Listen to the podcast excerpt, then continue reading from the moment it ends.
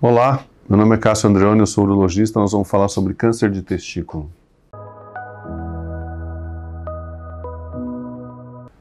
Olá, nós vamos falar hoje sobre câncer de testículo e o câncer de testículo ele gera normalmente bastante assim, ansiedade e, e porque acomete principalmente diferente da maior parte dos tumores pessoas mais jovens. Então já a partir dos 15 anos até uns 30 anos, 35 anos, é onde a maior parte das, dos homens tem o câncer de testículo. Ele pode ter algumas predisposições, como quando o menino nasce sem uma das bolinhas no, no, no, na região escrotal, e, e por isso que isso é indicado fazer uma cirurgia já na própria infância. No entanto, é, muitos desenvolvem e não tem causa específica. E por isso que é uma das poucas coisas que dá para fazer um autoexame.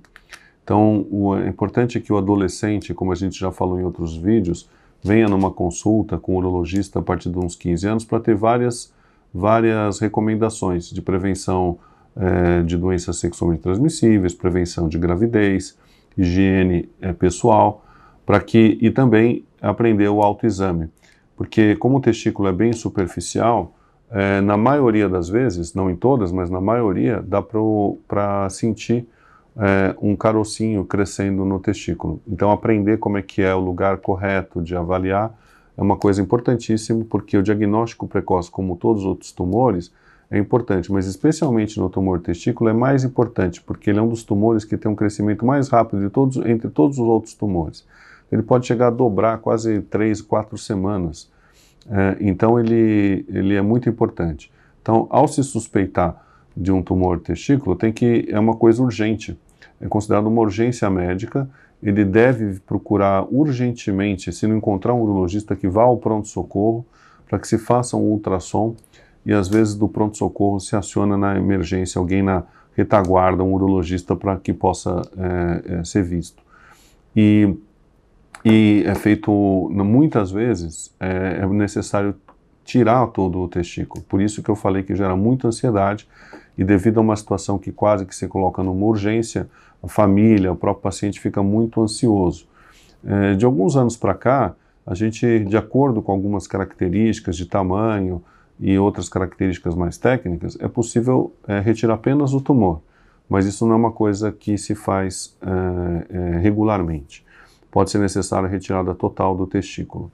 E no mesmo momento, a gente coloca também uma prótese, é, uma prótese de silicone, similar às próteses mamárias, que tem vários tamanhos, que a gente coloca de acordo com o tamanho, e aquilo lá fica e substitui. É importante aqui também tentar fazer isso na hora, porque depois o espaço pode diminuir, fica mais difícil de fazer esse procedimento da prótese.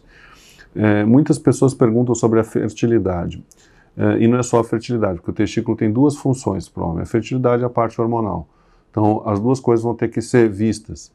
No entanto, a fertilidade em especial, é, se for possível, é importante coletar esperma antes é, da, da cirurgia e congelar.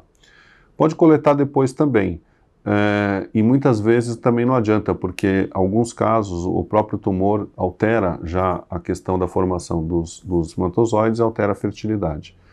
Então, e, e tem que haver um, um monitoramento é, da, da parte é, hormonal, que, se necessário, vai precisar fazer uma reposição no futuro.